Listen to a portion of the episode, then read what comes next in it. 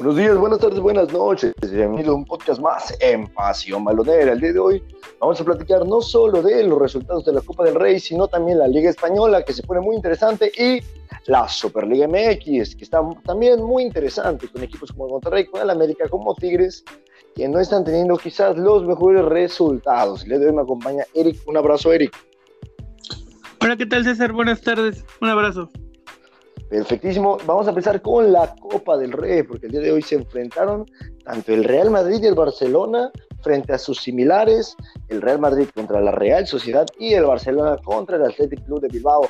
Recapitulemos porque el Real Madrid eh, queda eliminado de la competencia tras sufrir un 4-3 o un 3-4, donde al final de un 4-1 llegaron a quedar al minuto 95, 4-3, pero no le fue suficiente. Real Madrid que creo que deja una mejor cara que el Barcelona por la remontada, pero está en un momento igual de desastroso. Sí, como bien lo menciona, es sorpresa, ¿no? En el Santiago Bernabéu, la Real Sociedad, que nadie daba un peso por ellos, fue al Madrid, se le plantó cara a cara y le metió cuatro goles en 60 minutos. Al minuto 69 llevan cuatro goles. Pero sí, como bien lo mencionas, al final al final eh, Nacho tuvo el, 4-3, pero ya fuera el minuto 90, ya muy poco tiempo le quedaba al Real Madrid. Me sorprende, la verdad, la situación de Odegaard. Eh, como bien recordemos, Odegaard es eh, noruego, pero estaba en la filial del Real Madrid Castilla. Pasó al Real Madrid, no pasó ni pena ni gloria, se fue a Holanda, se fue a otros equipos de las otras ligas, regresa a la Real Sociedad y hoy parece que fue su partido de titulación, de consagración con el Real Sociedad para avisarle al Real Madrid de que está para volver a competir en el equipo blanco. Sí, un partidazo total del, mediocampista noruego, como tú comentas.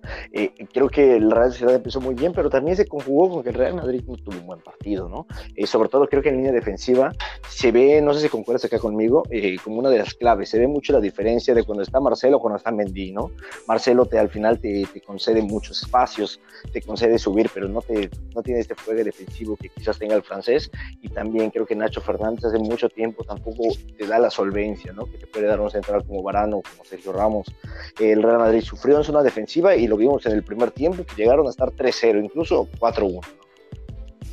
Sí, sí, como tú bien lo mencionas, César, Marcelo ya no es el de antes, ya no es el que subía, bajaba, te ponía buenos centros, ya la edad no pasa en vano y creo que ya es tiempo de un recambio en el Madrid. Sí, si no y como tú lo mencionas, el Madrid en la banda es un relajo. También hay que destacar un poco las ausencias que tuvo el diario Marca aquí en España se mencionaba que Hazard ya iba a ir al terreno de juego. Lo dejan en, eh, no lo dejan convocado, no lo meten a la convocatoria, pero sí es una baja muy dura para el Real Madrid. Aunque últimamente no se ha notado tanto Eden Hazard, es un jugador que te cambia el partido por completo, te da buenos toques, te da asistencia, mete goles. Creo que con Hazard el partido hubiera sido distinto. ¿Tú qué opinas? Sí, podría haber sido distinto. Realmente te da cierto, es un activo bastante importante en las eh, pues las bondades que te alcanza a dar en el, partido, eh, creo que si podemos destacar algún nombre del Real Madrid, no sé tú con quién te quedes, yo sin duda creo que Vinicius hizo un partidazo, Vinicius terminó siendo eh, fundamental creo en, la, en el intento de remontada que intentaron los, hombres de Zidane, al final no es suficiente, pero, pero bueno, creo que tuvo una buena actuación y sería como que la palomita en este Real Madrid. Sí, sí, concuerdo contigo. Creo que Vinicius fue de lo mejor también como mencionabas, el primer tiempo horroroso del Real Madrid, no se veía por dónde, pero para mí, en mi opinión, no es por los dos goles, pero todo el funcionamiento de la Real Sociedad y sobre todo de Isaac, que mete los dos goles, fue sin duda alguna, en mi opinión, el, jugador del partido. Y a esperar, ¿no? Los, los siguientes equipos, se viene el sorteo de semifinales, a esperar el siguiente equipo de la Real Sociedad.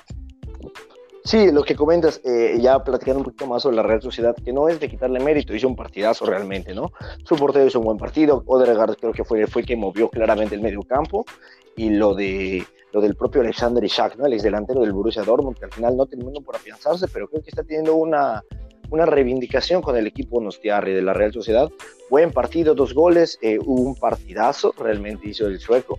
Y al final termina siendo el jugador del partido y termina siendo, creo que, la mayor de las, de las causas ante esta debacle del Real Madrid, que como te comento, creo que tiene más eh, mérito que el Barcelona, que termina perdiendo sobre la hora, ¿no? En una desconcentración terrible. Eh, pero bueno, el Real Madrid pierde, queda eliminado y la Real Sociedad se va a jugar el pase a la final. Al igual que el Athletic Club de Bilbao, que termina venciendo sobre la hora, el minuto 93-94, al Barcelona.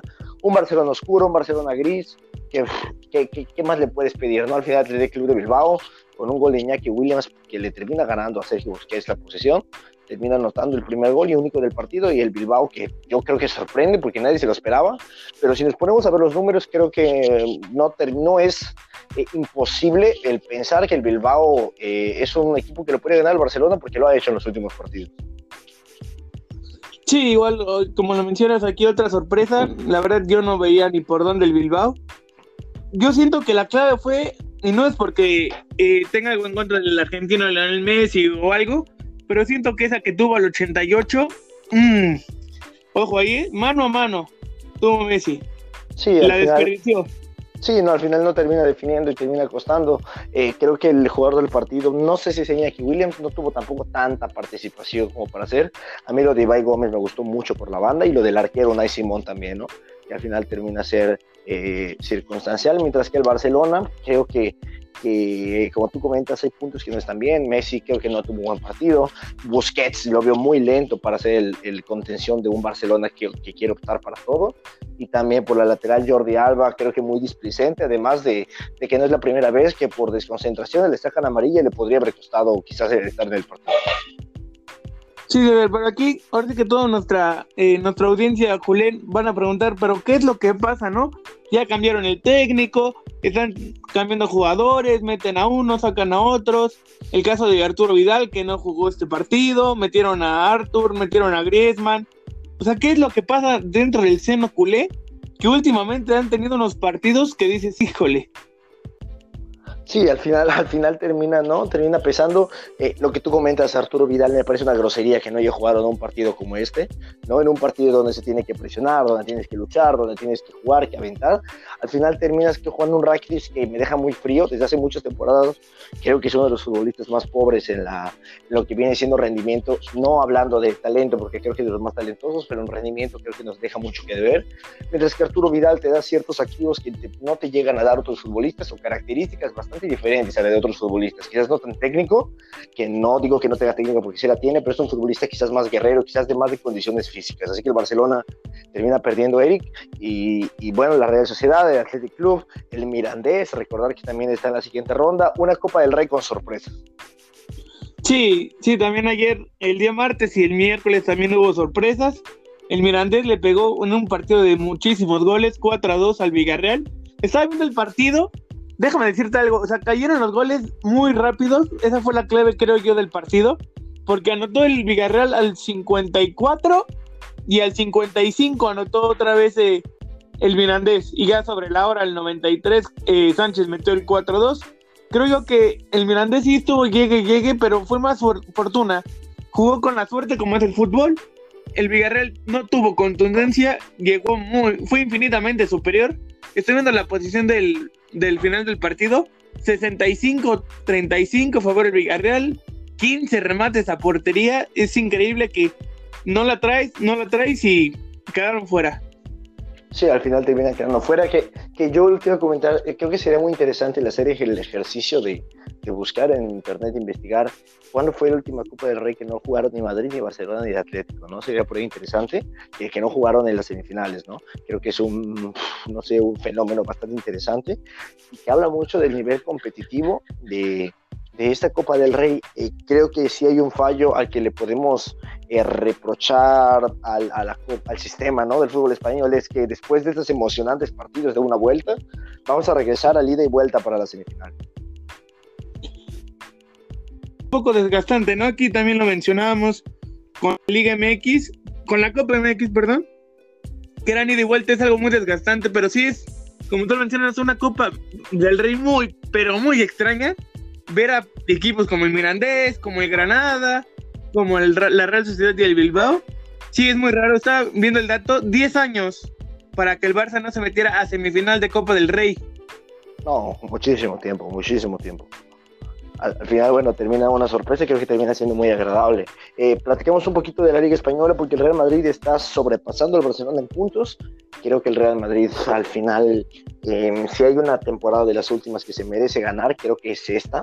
No tanto por el juego ofensivo, por el show, porque es claro que no lo ha tenido, pero creo que ha tenido una solidez defensiva que había carecido en los últimos torneos.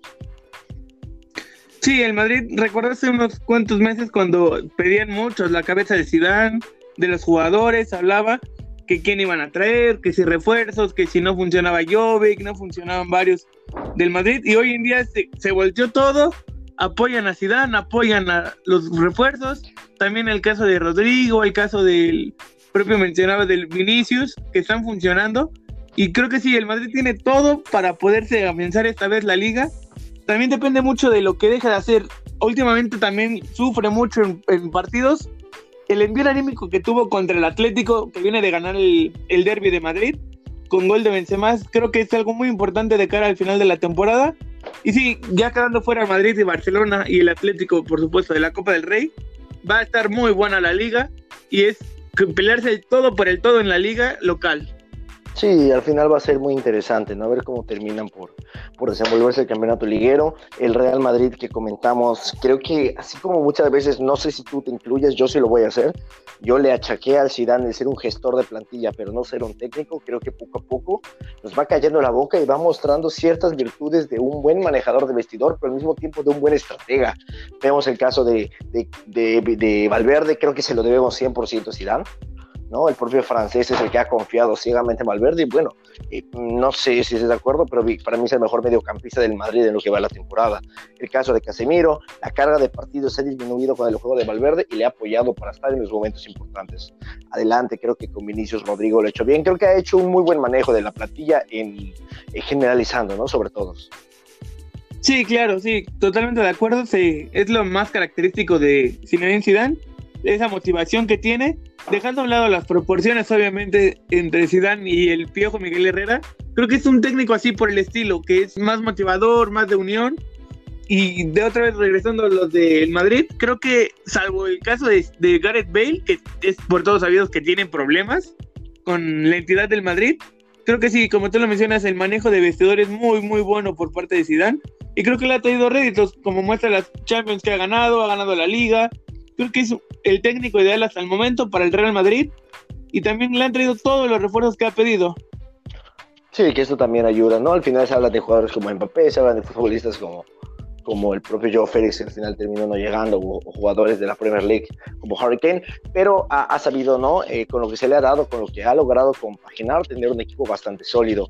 Creo que contrario al Barcelona, que el Barcelona, eh, si es, por ejemplo, este era un periodo para que se refuerce, creo que termina siendo debilitado se te va Carlos Pérez, que creo que era un futbolista interesante. Para mí era la mejor opción del banquillo, sin contar a las estrellas como Dembélé, como lo puede ser también eh, futbolistas como, como el propio, bueno, eh, sabemos que ahorita es titular el, eh, Luis Suárez, es titular también sus compañeros en la delantera, pero bueno, creo que era una muy buena opción para el banquillo, ¿no? Además del propio Sufati. al ser debilitado sale Carlos Pérez, em, no, no, no se refuerza en la delantera, que creo que es la asignatura pendiente, un delantero centro quizás que te pueda dar las bondades de virtud diferentes a las que te ofrece Luis Suárez. Sí, sí, se hablaba en el mercado de, de invierno que acaba de pasar, que acaba de finalizar, de Raúl Jiménez, que era una posibilidad, buscaban un 9.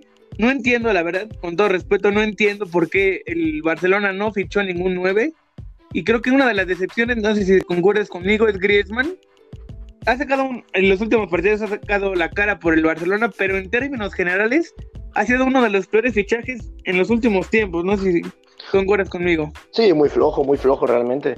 Eh, no sé si, si de los peores, yo creo que sí o sea, concuerdo contigo, pero, pero pues bueno, ha sido un futbolista que ha quedado de ver. Creo que además de ese partido, te acordarás el partido cuando el Real Betis que mete un doblete, fuera de ahí, no le hemos visto mucho, realmente hemos visto algún gol, el, el 3 a 1 de los partidos, el 1-0 apretado, que sí, eh, son capacidades que al final cuestan, pero bueno, creo que ha quedado de ver muchísimo de lo que se mostró en el Atlético y de lo que se esperaba con su arribo a Barcelona.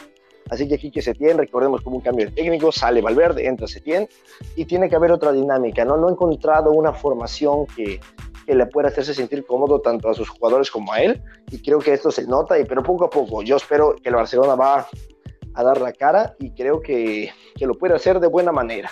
Así que el Barcelona. Sí, yo, también, yo también eso, pero también ahora sí que hablabas de Quique Septién.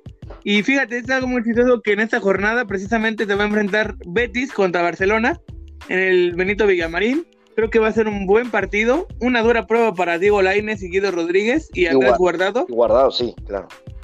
Sí, es una buena prueba agarrando al Barcelona, puede decirlo un poco eh, anímicamente mal por la eliminación que acabamos de comentar, pero también puede ser muy peligroso porque el Barcelona, al ya jugarse completamente la Liga y la Champions, va a salir con todo por rescatar el liderato, buscar que el Madrid, como se dice en España, pinche, deja ahí puntos en el camino para que puedan retomar el liderato. Creo que nos espera un cierre de liga como, uff, en los últimos años no, que yo recuerde, no un cierre de liga tan apretado. Sí, muy interesante, ¿no? Eh, también el Atlético que al final no termina por apretar y termina cediéndole su lugar a equipos como pueden ser Getafe, como pueden ser, ¿no? Esas, de esas capacidades, de esas características. Así que muy buena liga española estamos viviendo. Nos pasamos a la Liga MX porque, eh, Eric, el América vence al Puebla en la jornada correspondiente a la 1, ¿no? Que se jugó el día de, de Antier el América termina pasándole por encima a los camoteros del Puebla. Creo que con un partido no muy productivo del América, quizás que al final le faltó definición, pero con un gol de Bruno Valdés, el equipo de las Águilas termina imponiéndose y tres puntos que suman y son muy importantes. Recordemos también las buenas acciones de los dos porteros. Por un lado, el propio eh, Ochoa que hizo una parada estratosférica, con cierta polémica al Bartal, al final creo que estuvo bien bien anulada la acción, ¿no? Que podría posicionar al Puebla adelante y también el portero de Puebla Viconis tiene unas muy buenas paradas.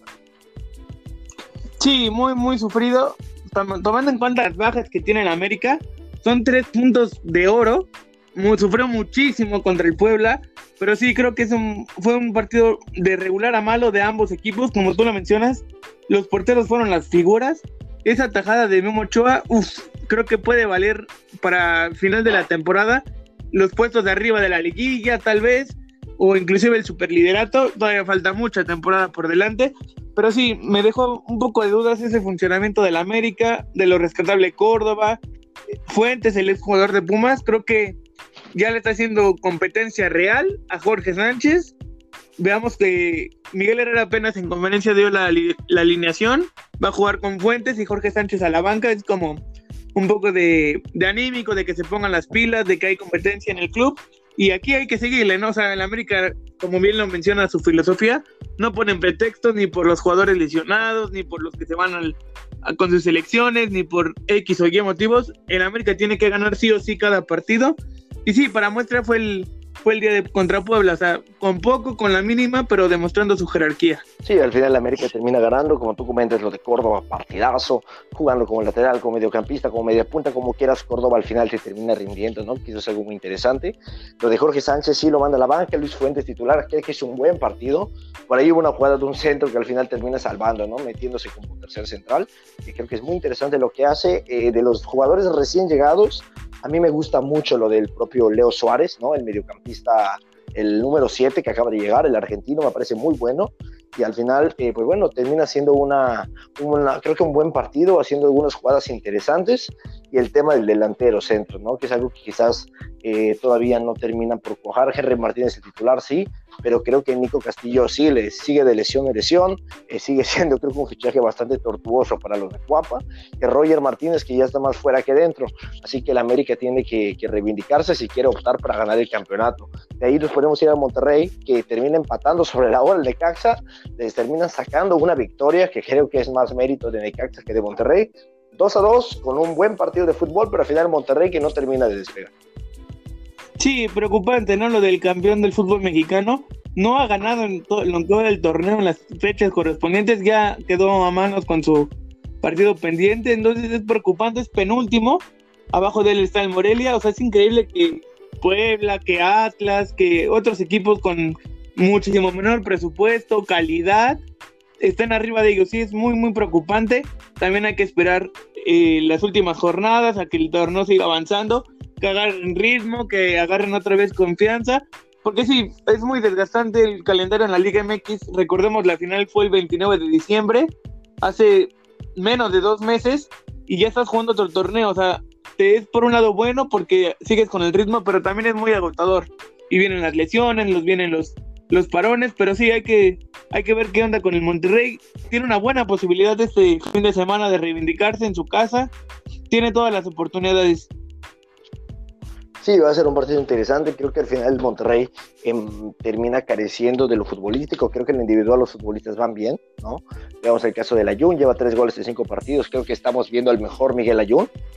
Eh, que ya no lo habíamos visto hace mucho, yo no diría meses, sino años, ¿no? El Ayun había sido muy apagado, sí, al final termina mostrando una muy buena faceta, Gallardo lo mismo, creo que en la delantera Funes Mori siempre te da garantías y, Vincent Janssen que, que, parecía que iba despegando como un delantero estrella, pero al final se está estancando, esperemos que, que al final termine, termine dándole la vuelta a la situación.